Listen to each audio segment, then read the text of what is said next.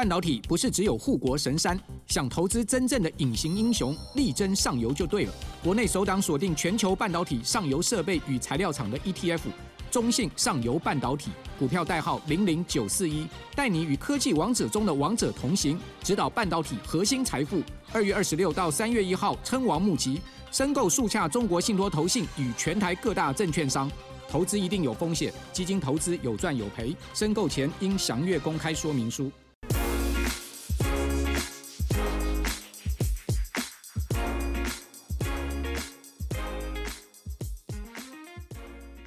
欢迎收听，小编没收工。大家好，我是 H 里，我是熊，我是蔡西。我要再重复一次上礼拜那一集我所说的话，就是大选倒数计时，全台的选举新闻可说是占据了版面，所以我们这两天选的也要来占据版面。不是，我们这两天选的题目都稍微比较，我觉得对听众来说可能稍微无聊一点，但是我们还是很尽力的选了一些比较刺激的。其实是这样子啊，因为我们政治题讲太多了。然后呢，如果我们一直追着这个大选跑的话，我们就会无论大小事都拿出来讲，我们就会变成一个政论节目。但是这个不是 H 希望的，所以那个上一次就说，哎，讨论什么事情我都不要太泛政治化，这本来就我们初衷，什么都聊嘛。而且讲真的啦，最近那个大选啊，它其实没有一个很显著的那种重大的进度，或是一个重大的事件，然后值得讨论我们来聊的。对对对，所以为什么我们之前会讲，是因为蓝白合不合，蓝白破不破，哈，它是一个我觉得影响大选蛮重。大的一个事件进度，所以我们也是一个蛮历史性的事情。好，那目前最近其实大选，大家就是各自努力嘛，大家各自出招，造势的造势，然后提出主张的提出主张，然后受访的受访，好像目前我觉得都还在大家各自努力，然后没有什么特别对可预想的，暂时没有我们需要讨论的地方，所以我们就先来聚焦一下最近生活发生什么事吧。没错，首先是又有官员爆出了桃色丑闻，就是卫福部的秘书长许朝成，他被周刊拍到说下班后开车和一名美魔女人妻频频到停停车场私会车阵，场场都是激烈的摇晃、摇晃再摇晃，让他不得不出面公开道歉。那这一次卫福部还是表示说，私领域错了就改，暂时不会处置或调查他。另外一条社会新闻呢，也很扯，是在桃园的家乐福中原店失火案，造成大批的商品损毁，还有建筑物被熏黑。目前中原店是暂停营业的。那检警调查是三名二十多岁的老屁孩搞的鬼，鼓噪之下呢，就拿着那个打火机喷杀虫剂助燃，然后完了就走，结果货架燃烧，卖场陷入了大火，三个人的恶作剧引火上身，造成财物损毁啊等等的，加上卖场因此停业，损失惨重，后续可能会面临天价的赔偿。没错，刚刚讲那个卫福部秘书处长啊，这个许朝成，他是被周刊拍到嘛，对不对？嗯、对，我感觉，因为讲真的，他也不是说什么比较有名的那种政治人物或公众人物，但他确实是一个不低的位置。我感觉啦，我个人感觉，这种每次被周刊拍到，通常只有两种可能，一种就是其中一方的那个正宫或者是丈夫什么，就是去跟周刊爆料，然后可能周刊觉得哦，这个对象他也是一个官员啊，或者什么，然后就去拍。我觉得这个可能等下就会被周刊的内容先打破掉。好好好，因为我要先讲嘛，大家还不知道，我推测。对，第二种推测呢是，就可能办公室里面下属或同僚，可能你做某些事情他看不爽你很久，然后觉得你这个行事作风不 OK 有问题，然后他就用这种方式去弄你。嗯，不然的话，我其实蛮难想象的是，狗仔会去拍处长，狗仔会去拍处长，这莫名其妙，对吧？他算是那个行政官嘛。嗯，对啊，对啊，他他不是那种明代什么，有时候我们会对一些明代或者是民选的那个政治人物道德操守会比较严格的，因为他是民意代表选出来，然后去谈判或去争取法案，然后通过一些利益。那你说这种具备某一种专业的这种行政的官员啊，行政的这个人员，基本上好像他没有那个空间、那个权利了。之前我们对这个明代就是有比较高的这个道德的那个标准审核，是因为明代其实有很多话事的权利，就跟权利这两个字比较够得上边。他虽然这个秘书部的这个秘书。处长嘛，他虽然也是个处长，但是他是那个行政体系、办公体系的，就是还是要按照。章程去办事情，就是对，然后呢，他没有办法去通过什么法案呐、啊？去问问题，那哪一种到达这个标准？哪一种行政官？呃，基本上只要你是行政官员，你都是按规章办事啊。你的处置的那个权限都是在这个行政体系，你那个大概在市长等级是或局长那种等级嘛？就如果你是民选的，所以市长也会被那个吗？也是被这些市长是民选的。哦，对哈，哦对哈，对啊，你讲的应该是什么？市长以下的，对对对，那些都是市长自己决定的。对对对对对，所以所以市长的权力就在这嘛。你看，我可以任命我的人事，然后呢，我很轻易就能啊、呃、去要推动什么样的政见建设，然后我就可能会跟谁合作，然后那个地方的民意代表或立法委员或什么，他可以去瞧事情啊，他可以表决啊，通过法案啊，这种难怪高虹安的那个就是有被对，所以道德标准差不多，对，所以道德标准会比较高一点，因为会担心你这个私德的问题会不会影响到你在推动这些公共事务的公务领域上，对对对，因为你权力真的很大，我觉得是权力大小，我觉得是蛮关联的。啊、OK，所以我们刚刚有提到说，这这个卫福部这一次是说，那私领域错了就改，暂时不会处置或调查他。尽管如此呢，哎，还是要讲一下，就是到底发生了什么事。因为是周刊接获爆料了，说这个许朝成啊，他担任新北市卫生局副局长期间，就与一名陈姓女下属有染，两人各自有家庭，却暗藏不伦关系啊，至今依旧是维持。所以为了确认这个真实性啊，十一月二十日晚间六点半的时候，狗仔就去跟拍，然后就拍到了这个已婚的许朝成啊，开车从台北市南港区的卫福部办公大楼下班，车才开到路口，那就在就是路边靠边停下。这时候，一名身穿 OL 套装的女子啊，从副驾驶座下车，那许朝成随即开车离去，女子啊就自己走到了卫福部旁的巷弄，又开了另外一辆灰色的福斯，开始往台北市中心移动。经过周刊一方追查，就发现了这名跟许朝成一起离开卫福部的长发女子啊，并非是卫福部的员工，而是爆料中提到之前那个许朝成任职新北市卫生局副局长时的那个下属陈姓女子。这个陈姓女子她去年已经离开开了市政府，所以目前已经不是公务员了啦，这昔日旧属，昔日的下属。周刊继续尾随啊，两个人啊之后啊，就目击了震惊的一幕，因为这个陈女取车后啊，就刚刚讲她开灰色福斯离开嘛，然后就一路开往信义路三段，就是美国在台协会旧址改建的公有户外停车场。这个停车场其实就在许朝成的住家附近，那距离住处啊，就是只有两百公尺啊。那陈女停好车之后，她就直接往隔壁车格内的银色轿车直奔而去，就是两人在车内幽会啊。也就是说，男女双方都开车，各自开车到一个停车场集合，有点像是那个摩铁的概念，就是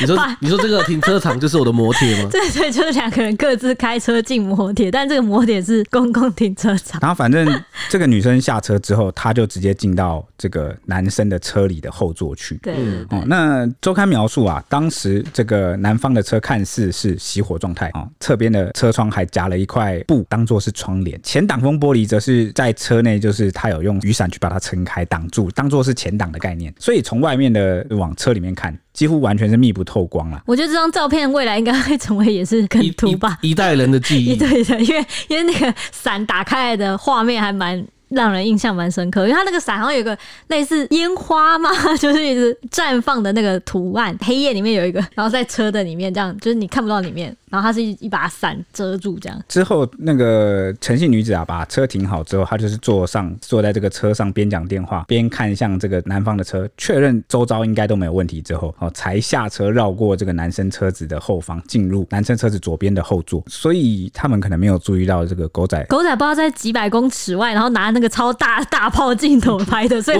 应该是在车内拿大炮。如果在车外拿大炮，可能太明显了。对对对对对。对，所以就是小看了这个狗仔他的那个。镜头的这个装备好的程度啊，很远就照射到了。这个周刊他就说啊，虽然从车外看不出车内的状况，但是呢，女方坐上男方的车二十多分钟啊之后，男方的车尾就开始忽然左右的剧烈摇晃啊，停顿一阵子之后又转为上下摇晃，那车身就这样重复震动了好几次，在灯光昏暗的停车场中显得特别的诡异。我记得那影片，那影片真的很好笑。那个周刊的人就说。真的在晃，真的在晃了。然后，然后就说：“你看，你看那个那个后照镜，就看得出来，车身侧面看得出来，很明显在晃，在晃了。”他们还可以观察到是从左右晃变成上下晃，上下晃。所以，因为他们在确定到底有没有在晃。这个啊，我觉得就是正好就是跟地震一样啊，那个 S 波跟那个什么 P 波，都出现了，都出现了。那看来是板块运动很剧烈，板块运动很激烈。Yes. 反正这个板块运动就是持续了不久之后，这个男方的车子就恢复了平静啊，大概半个小时。海啸来。那晚晚间八点多，这个许朝成啊，从左后座下车，坐进驾驶座。那女方则从右后座下车，回到自己的车上。看来两人在激烈晃动中还互换了位置。这个是周刊的原话，他描述的原句就谢谢你旁白，很具细迷。看来两人在激烈晃动中还互换了位置。谢谢你哦，我知道更多细节了。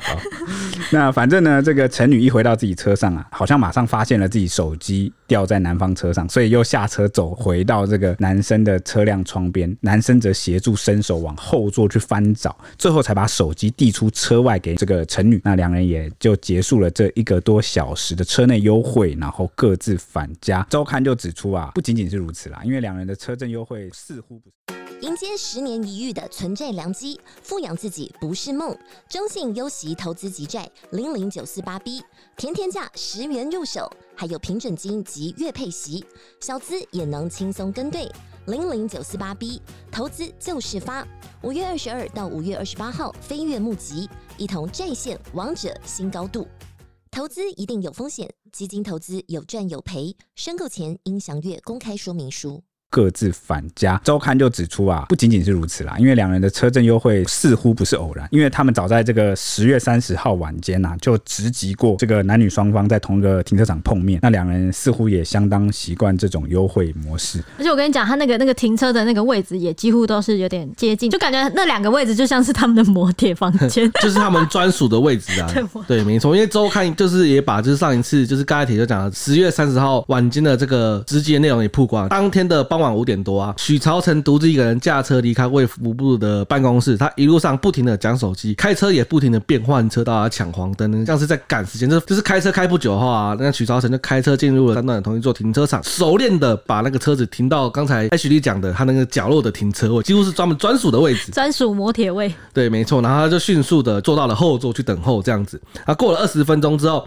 陈女就开车抵达了，他就把车子停在那个许朝成的车子的间隔一辆车的停车格的位。置后就直接进入了许朝成的车子的后座，有两个人就在车内待了一个半小时，过程中同样也是撑开那个大伞，然后挡住前挡风玻璃。期间那个许朝成的车子也是多次的剧烈晃动，就连附近有其他车辆通过，那个晃动也都没有停止。直到了晚间八点多，两个人的优惠才结束。一样是女方先行开车离开，然后许朝成才坐进驾驶座，然后开车回家。这一天呢，陈女有先到捷运双连站载了一名男性长辈，之后才回到新北市永和的住处。这样子，没想到事后周刊又连日募集两人在车内幽会，而且时间都是选在下班时间，地点也都是许家附近那个非常就是他们经常会面的公有停车场啦，就行径非常大胆。那两次幽会的过程中啊，许朝成都在车内撑开大伞遮住挡风玻璃，掩人耳目，画面就是非常令人印象深刻。就像艾希利刚才讲的，应该有机会成为一代人的迷因呢。就跟那个舌吻那张照片，我觉得就是周刊必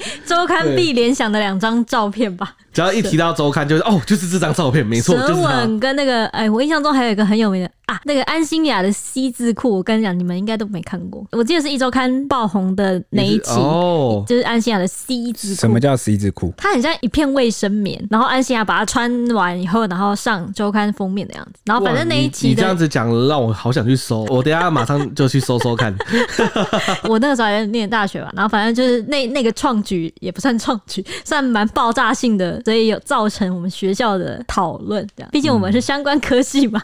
嗯 好，回到话题，就是有知情人士也是告诉周刊呐，说，哎，许朝成今年六月才从新北市政府啊转到卫福部担任秘书处长。他担任新北市政府卫生局副局长的期间呢，就与陈女就传出了婚外情。当时卫生局的同仁经常看到两人在上班前、下班后鬼祟相约，也在假日遇过两人一起到市府旁的板桥大圆百逛街看电影，甚至还有人在办公室电脑的通讯软体中发现两人以老公、老婆互称这样子。那根据周刊的调查，陈女。去年离开公职后，转往教育体系，目前在新竹某私立的大学担任专任的助理教授。至于许朝成担任的新北市政府卫生局副局长期间，正值疫情的高峰，他曾因卷入恩恩案引起了不小的风波。那不过回到各自的家事呢，周刊就有说许朝成跟陈女看起来各自的夫妻关系都很和谐，互动也很正常。我刚刚说的就是这个，就是周刊还有去拍他们各自家庭的相处的那个调查是很深入，对调查很深入。然后刚刚因为不是那个有。同仁看到他们就是曾经一起出去逛街看逛街看，然后又互相称老公，所以我我觉得这个的可能性比较高，就是对啊，同事那就代表就是已经有人在传了嘛，就是职场上的，对的，对，而且你要知道这个所谓的知情人士，像周刊报道这个知情人士，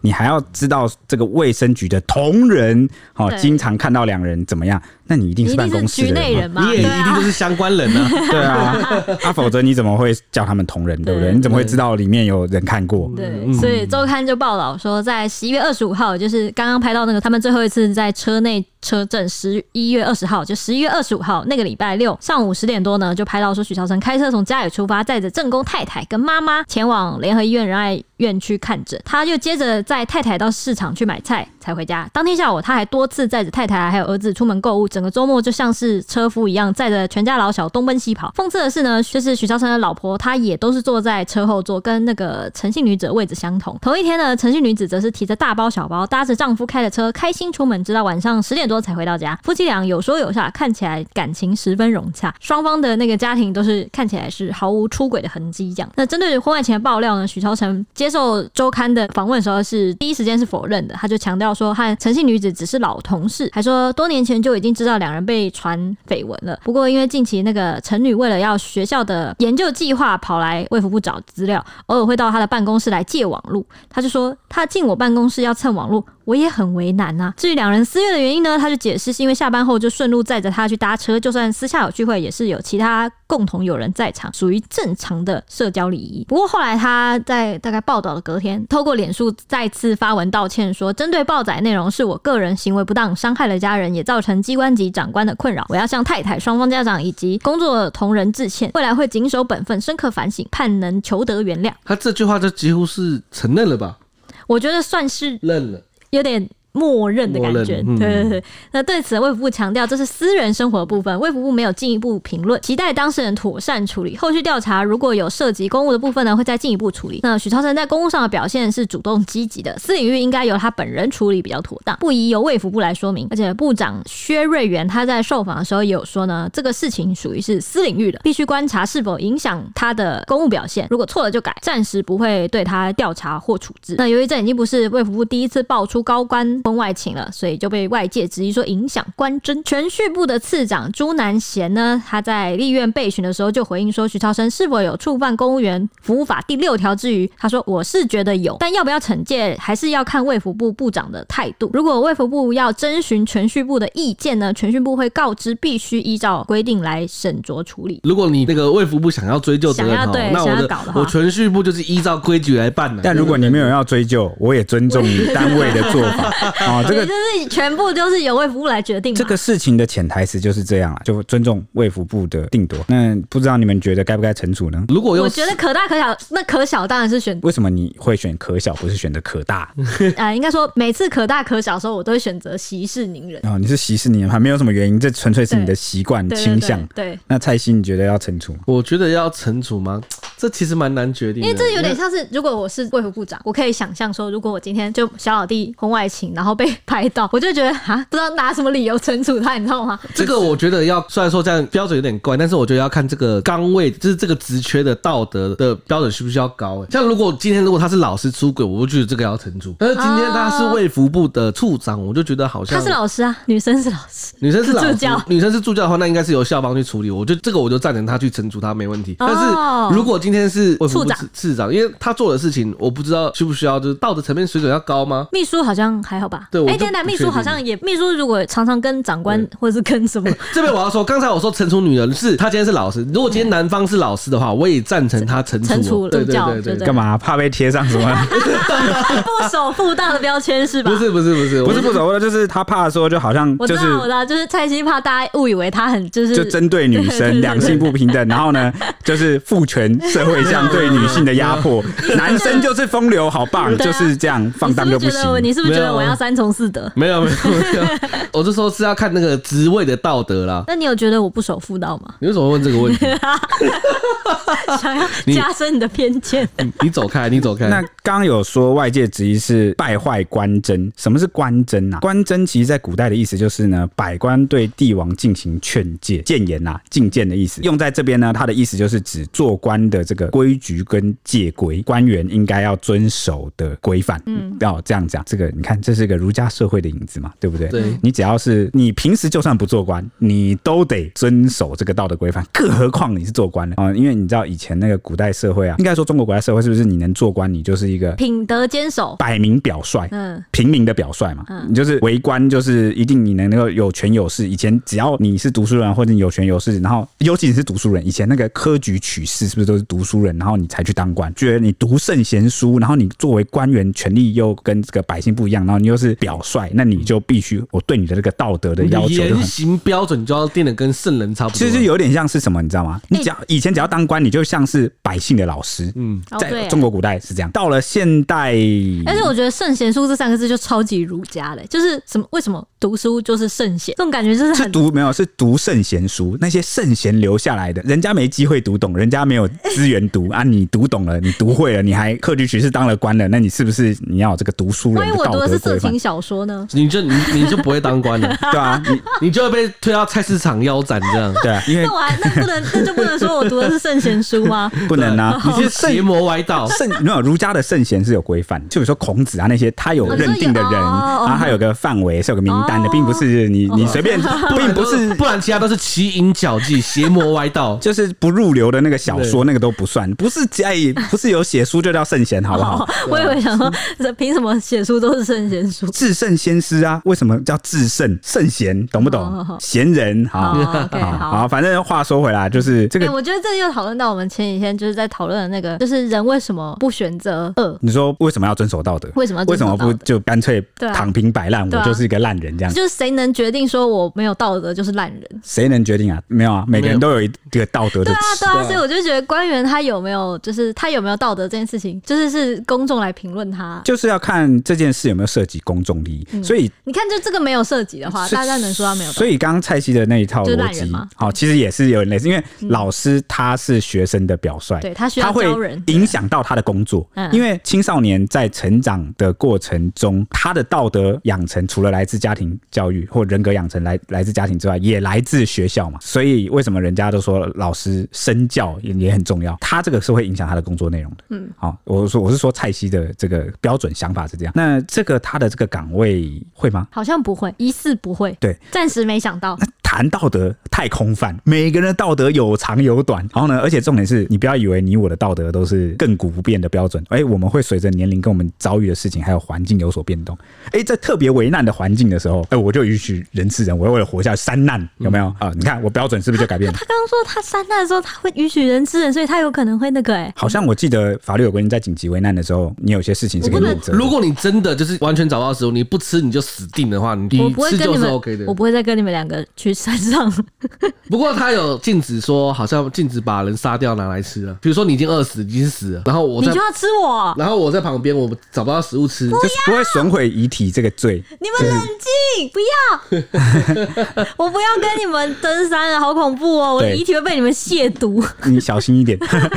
好啦，没有啦，我是讲是环境，或者是取决于你经历的事情，所以每个人的标准，应该说我们社会一直在寻求一个道德的最大共识，最基础的共识，但是在某些事情、某些领域、某些细节上，我们都有不不一样。所以为什么我们一直强调？我一直强调，法治国家很重要。为什么要变成法治？你必须以法律为最低标准的依规，然后释放出一些空间，让大家可以。法律就是我们制定的道德啊，就最低底线，就是已经不是道德问题，是犯罪问题。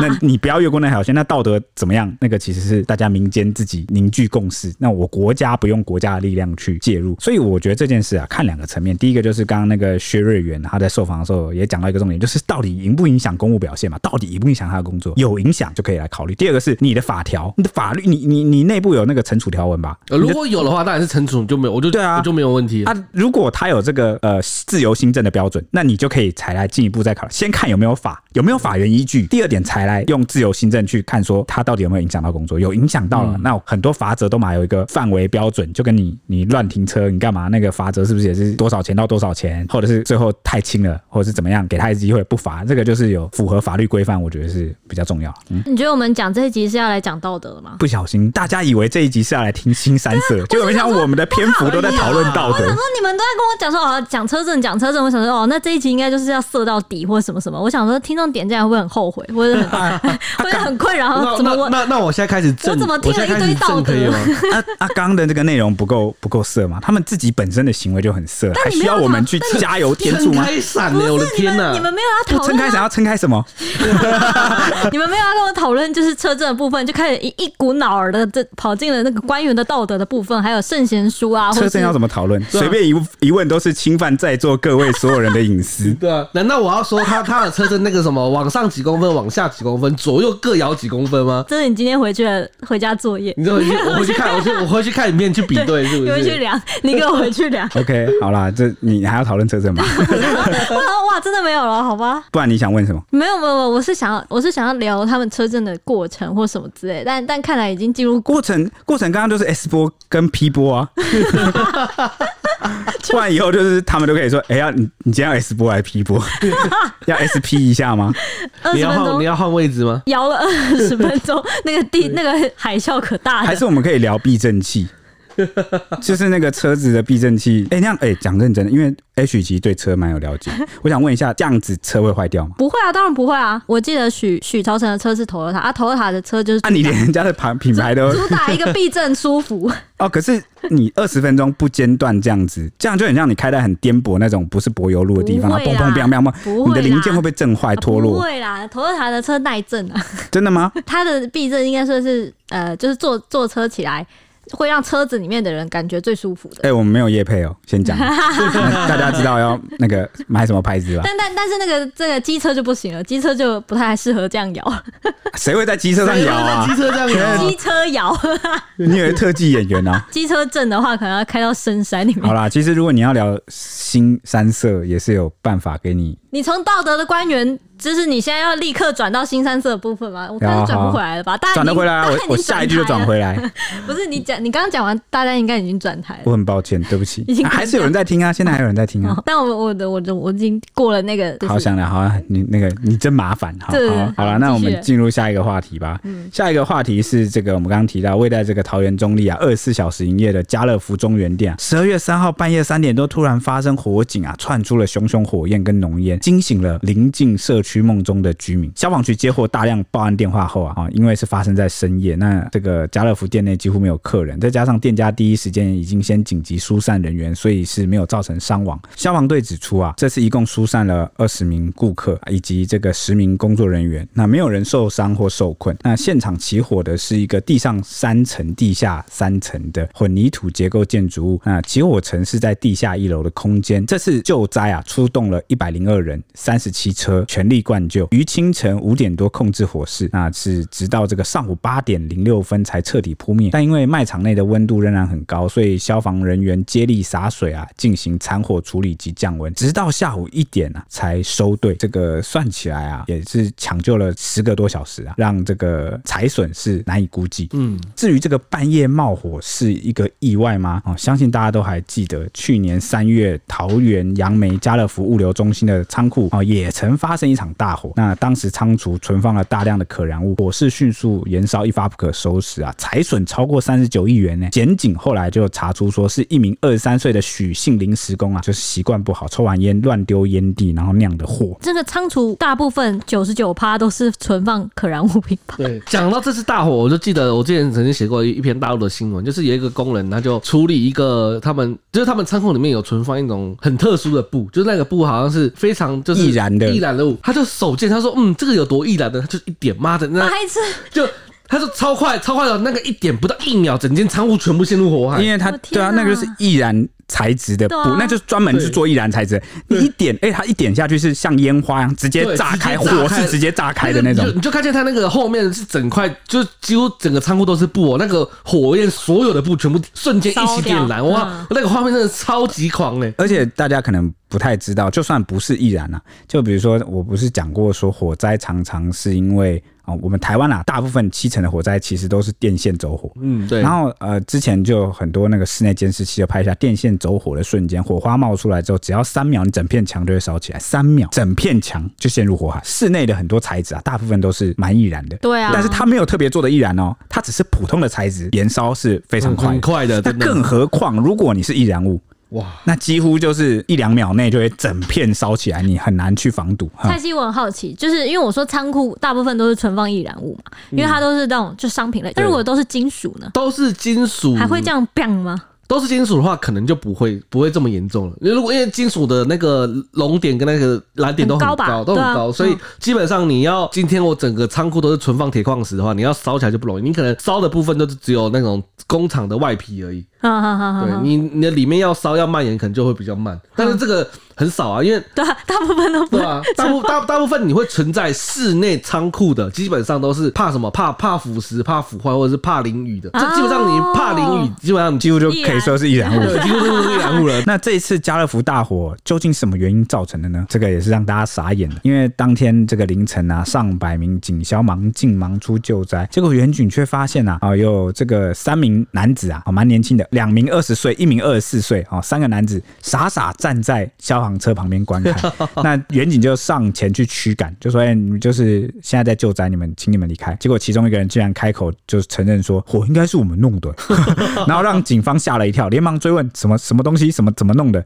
然后。他们才回说，我们就用杀虫剂对着打火机喷，不知道为什么那边就烧起来了。结果也就是这一席话，让这个火警的原因瞬间破案。拿杀虫剂喷，其实不只是杀虫剂，就是你什么法蜡啊，一些喷雾，任何高压罐，任何高压罐几乎都有办法这样喷，所以大家千万不要学，真的是不要这，这真的是很危险。这这大家国小生都知道吧？很难讲哦，难讲，因为。就算你国小有做实验，国小生都知道的话，这这三名男子都二十岁了，他怎么不知道？他们是在玩抖音挑战，据说。我们上一集才提到抖音，对，我本来打算还可以出这种连环集的吗？我本来打算后面才揭晓，但是我想，哎、欸，你们现在既然提了，那我就现在提好了。就据说啦，就是因为有个抖音挑战是什么？呃，用杀虫剂就让它喷火，然后什么破门之类的，就有一个。呃、这个不叫破门，这个叫把把房子 烧掉，把它烧成废墟，我就进去了。冲击波啊，反正就是。一个抖音挑战啊，然后反正后来那个网红也被误以为说就是他们干的，然后那个网红就有出来说：“哎，大家不要认错人，不是我们。”疑似也是一个抖音挑战的游戏。哦，我的天啊！对，没错。好，来回到话题，就是这个。三人当时就是放火之后就是吓傻了，然后当然是他们没有跑掉这样子呢，就留在了现场。然后当时他们不止讲了，就是说，哎，火应该是我们弄的。还有量贩店的员工指认说，看到他们在喷杀虫剂，然后引燃了火苗，就警方就现场把他们带回去询问了。然后三人得知闯祸之后，真是吓到发抖。面对警方的询问，第一时间都表示非常的后悔，还频频询问，哎，有没有人因此受伤这样子，并供称当时只是拿杀虫剂喷打火机，看看会不会助燃，当下没有起火。没想到将杀虫剂放回架上之后，会引发大火。那警方调查起火点是在地下一楼卖场的清洁用品的货架区，研判人为的可能性高。经调阅之现场的监视器和访查发现，餐厅的员工郭南与黄南、周南三人半夜下班没事，就相约到家乐福中原店逛卖场，在地下一楼的清洁用品区嬉闹。郭南在另外两个人的怂恿下，就拿那个卖场的杀虫剂点燃了打火机猛喷，事后将杀虫剂放回货架上。离开之后，大约过了十五秒，那罐杀虫剂就引爆了货架其他的所有杀虫剂，瞬间一旁的酒小区也。发生了连锁大火，加上附近有不少的清洁用品都是属于易燃物，比如卫生纸之类的啦，然后就造成了卖场的火灾一发不可收拾，那个财货啊，真是损失非常严重，那导致了那个家乐福也被迫暂停营业这样子。那经警消的鉴定调查，将涉案的三人移送检方侦办。检察官讯后啊，就以把三嫌均涉刑法失火烧毁他人所有物品罪，因罪行仅处拘役的轻罪，諭令三人以两万元交保候传，但只有黄兰一人筹出两万元保释金。完成交保，郭南和周南两人因为筹不出保释金，所以改以限制住居后释回这样子。家乐福中原店大火后，公告暂停营业，店内商品烧毁，消防洒水系统启动，加上消防队灌救过程，卖场其他区域不少商品泡水，装潢建物也都被熏黑，导致大批商品无法再卖。地下停车场的车辆也泡水，更波及店内商场、美食街十二家餐厅停业，损失惨重，深受社会关切。这一把恶作剧烧毁了六十平方公尺的卖场，中原店至少要停业两个礼拜整理，若以一天营收一千万来算的话，加上种种财损，出估损失高达一点四亿元哦。家乐福店方也告诉警方，营业损失将列入求偿项目，只怕三人将面临天价求偿的金额。我记得呃，有一家媒体有说家乐福有说一定会求偿。家一开始就是回应的时候都有说，目前财损是还没有估出来啊，因为还有那个呃停业的部分啊，或者是其他商店啊，或者什么泡水，就反正除了商品之外，还有很多要估算，所以一开始就没有讲说大概。多少？一直就是好像没有要求偿意思，但其实他们有说过会求偿啊，所以大家很关心的就是会求偿多少这件事情。可是说真的，我真的老实讲，就算你真的妈求偿了十几亿好了，他们他也赔不出来，他们也赔不出来。对，一，两个二十岁，一个二十四岁，然后连两万块都筹不出来。对啊，两个人连交保两万块都筹不出来，天哪！二十岁还还没大学毕业吧？要看他们有没有在读大学。对对对，如果在读大学，就是还，没毕业，还没毕业，还在当打工仔就对了。那至于求偿结果到底怎么样呢？这边其实有一个案例可以参考，就是我们刚刚有提到那个家乐福的杨梅物流中心的大火案，当时是三千六百三十平的仓储厂房付之一炬，财损高达三十九亿元。起因就是那个二十三岁的许姓拆柜的临时工乱丢了一根烟蒂，引燃了木栈板。所以有时候啊，不要做没水准的事，没水准的事会害你啊。你以为这个没什么？你以为乱丢烟蒂没什么？我跟你讲，你丢的不准啊！你随便这样一丢，改变你人生。三十九亿，你的人生赔得完吗？我们这边在场三个人，我们赚一辈子，我们就算三个人都中威力彩头奖，不一定有三，也不一定有三十九亿。你一个人就要赔三十九亿，好，所以 勿以恶小而为之啊！不好的习惯什么，我们大家心里要知道，不要老是找借口，想说啊，这不会怎么样，这不会怎么样，侥幸。我跟你讲，有一天你就会遇到这种，所以我们尽量不要去制造那个微小的风险。都遇到鬼啊！对对对对，任何风险都不要制造。这三个、这四个人都二十几岁了，对啊，年年轻。啊，这前面这三个人是什么样的习惯？就是无聊，对，无聊。就是做危险的事情去博取网络关注，网络世代就会有些比较年轻，他还在，他会很在乎这个事情，有不有趣？是不是？就是能不能让人家觉得我很屌？我要出风头，或是让人家觉得我很特别哦，我很秋，我我很敢玩，我要改变这个世界。嗯，应该有有这个吗？应该是没有那么崇高的理想啊。但是这是他改变世界啊，这是他改变世界自己的世界，或者是觉得我很有胆量，就是让人家觉得刮目相看，就是我很敢呐。对，我也觉得是，就是我很敢。这个好像我觉得是博取关注，哎，就是希望幼稚的人才会一直想要让大家知道我很敢怎么样，你很敢怎么样，所以嘞，你你不就也是个人吗？我们每个人能怎么样不就那样吗？对，你很敢去挑战那个，你只想证明你胆子比较大，但其实很一直想要证明这件事的人，大部分都没有什么能力。呃，如果你真的想证明胆子大的话，你就拍冰桶挑战，你就拍半夜去睡牧场牧场就好了，这样我就觉得你胆子就很大了，你不需要做这种。有实力的人，或者是事实是怎样的，他不需要向别人。我觉得冰桶挑战也可以，至少他是个公益啊。对啊，所以啊是这个概念啊。好，那反正许南他直到言辞辩论的时候都还坚决否认涉案，所以桃园地院呢是在今年九月的时候才审理终结的，将他依照公共危险的失火烧毁建筑物罪判处有期徒刑六个月，得一颗罚金，可以上诉。这个是只有刑事责任的部分，对对对对，赔偿还没有，好像还没有出来。那判决就指出呢，许南在三百五十九号厂房担任拆柜的临时工，本来是应该要注意抽烟之后有没有确实熄灭火星，避免烟蒂的火星引燃周边的易燃物，但他竟然违反厂区相关的规定，在禁烟区抽烟。其实那个地方本来就禁烟禁烟的，所以他不管有没有熄灭那个火星，他都是违反。所以这个就是你又皮，你违反规定就算，然后又不注意，就好像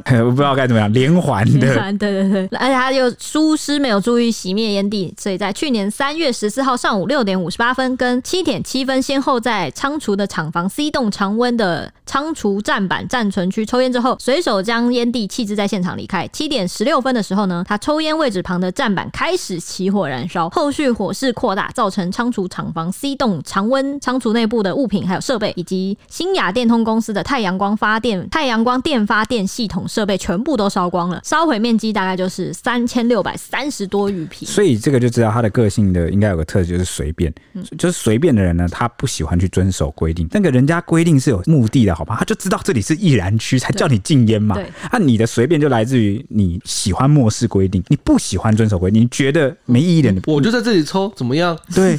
然后呢，你也很随便，觉得随便丢没关系，反正我这个人个性就是这样。那你这个，我今天如果我是督导的时候，他哎，这里为什么会有烟蒂？我妈妈抓来打。所以真的，通常都是潜在的某一种性格特质决定了你大部分的命运，因为你就是会选择那样做，你就是会在那个场合、那个环境、那个判断下做那样的事情。然后呢，你以为做了都没事，那是因为一次又一次刚好侥幸的那个风险没被触发。但是每一次都有风险，每一次都有风险，有大有小，就是一直在赌运气。就比如说，你就是个喜欢闯红灯的人，那你哪一天你可能就被撞死。就比如说，好，你闯红灯，你有十趴机会被撞，对，你很幸运没。对，那你前面九次都没没中啊？你觉得，哎、欸，那还好吧？第十次就中，就这样而已。你今天特别暴力，你知道吗？你知道一下一下就是人吃人肉 OK，然后现在就是你闯红灯就被撞死，就是动不动就死来死去。你说我今天那个暴力之气特别重，特别暴力，就是动不动就要人命那种感觉。最近有这个感觉，真的假的？暴力之气特别重，我可能要改人设了。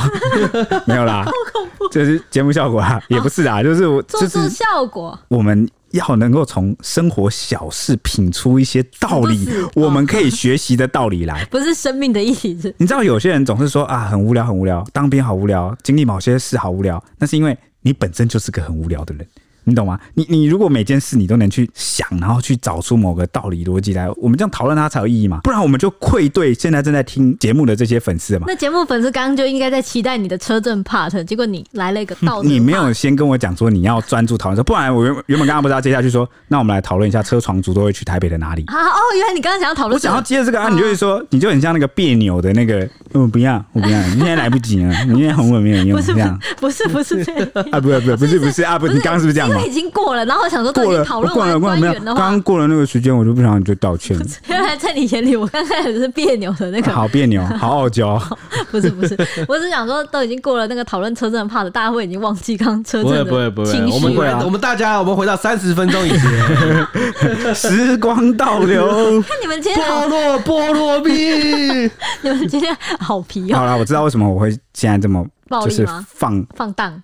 对，因为前几集那个政治太压抑了，就我不能胡说八道，我就被封印了，我很憋屈，然后我又要一直被人家就是骂，憋屈的部分留在礼拜三，然后又不能跟人家一般计较，就好了好了，你你可以在礼拜三计较，不行啊，好了，如果以上今天这一集大家有觉得我暴力之气太重，或是冒犯到什么，就是讲的太武断了，都是你的大道理，充满了主观跟臆测。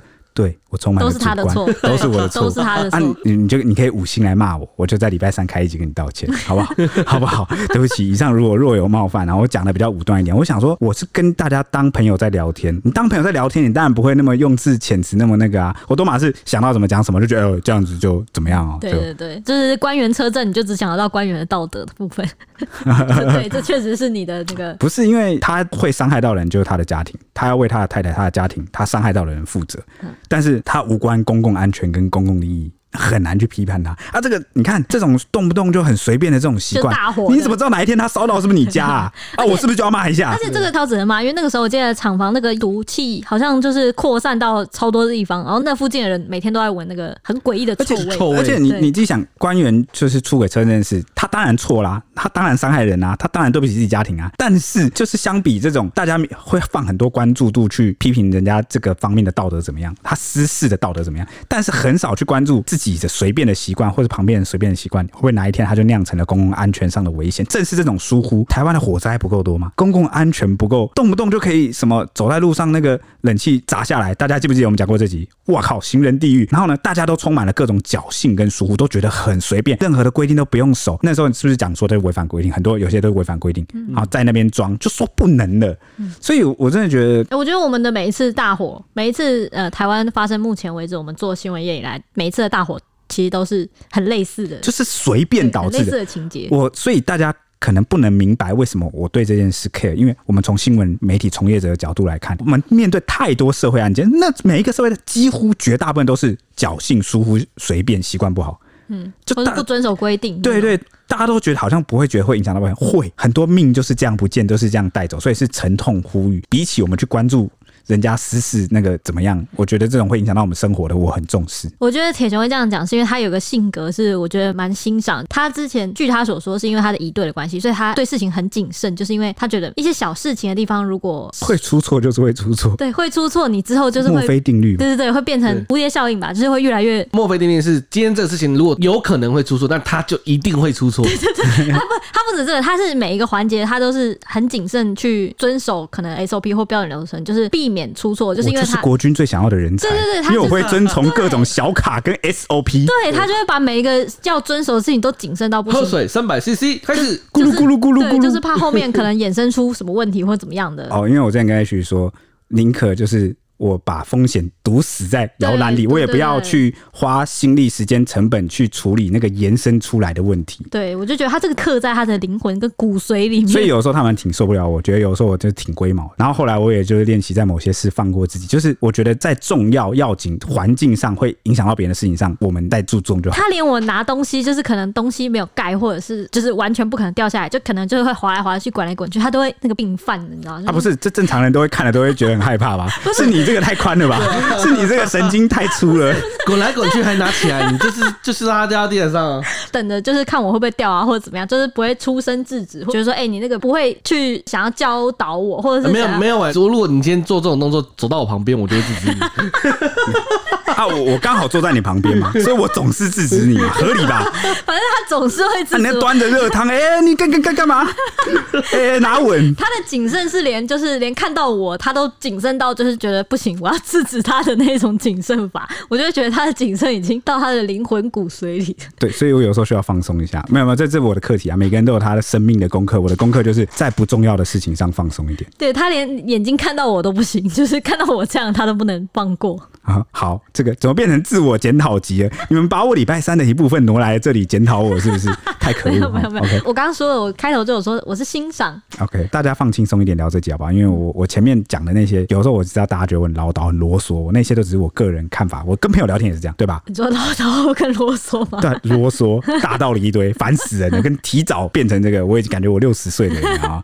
好，希望我以后老了不要碎碎念。好，以上是我们今天、欸、你你搞不好把老了的碎碎念都挪到年轻的时候。睡完了，就老了就会发现，好，我已经念过了，不想念了。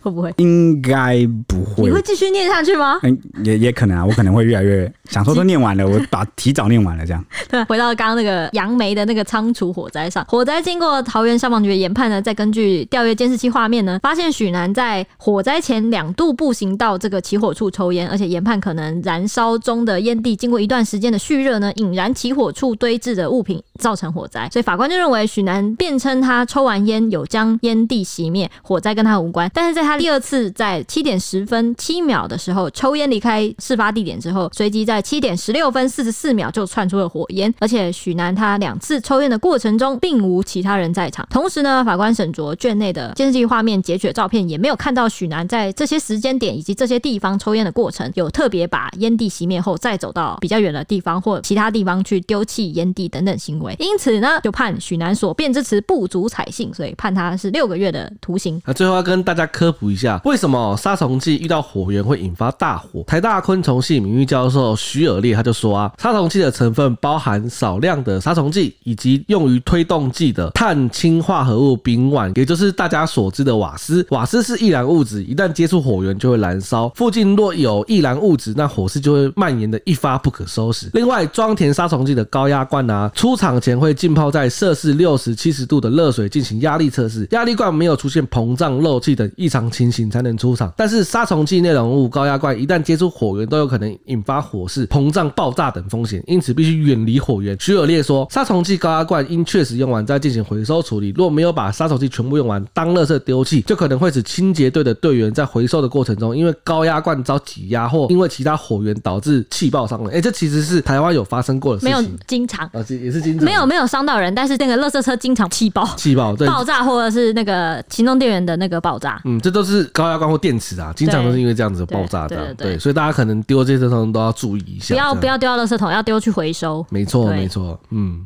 这边就跟大家说一下，其实高压罐处理有四个步骤啦，就是要确认用尽、独立打包、加注均匀，然后交付支收。就是你必须先确认它，把它喷到完全没有为止，然后再把它独立打包起来，就是独立装袋啦，不要把它跟其他的东西混在一起。加注警语的意思，其实就是在你的那个袋子外面贴说，哎，这个是高压罐，对，对，这样子。然后再交付回收的意思是，最好还是就是亲手拿给那个。负责回收人员会比较安全，这样子，然后不要丢在垃圾桶里，对，就是不要随便丢在垃圾桶啊，因为这样子没有人知道你那个是高压罐。嗯，嗯，OK，大家学会了吗？那我们下一集见喽，拜拜。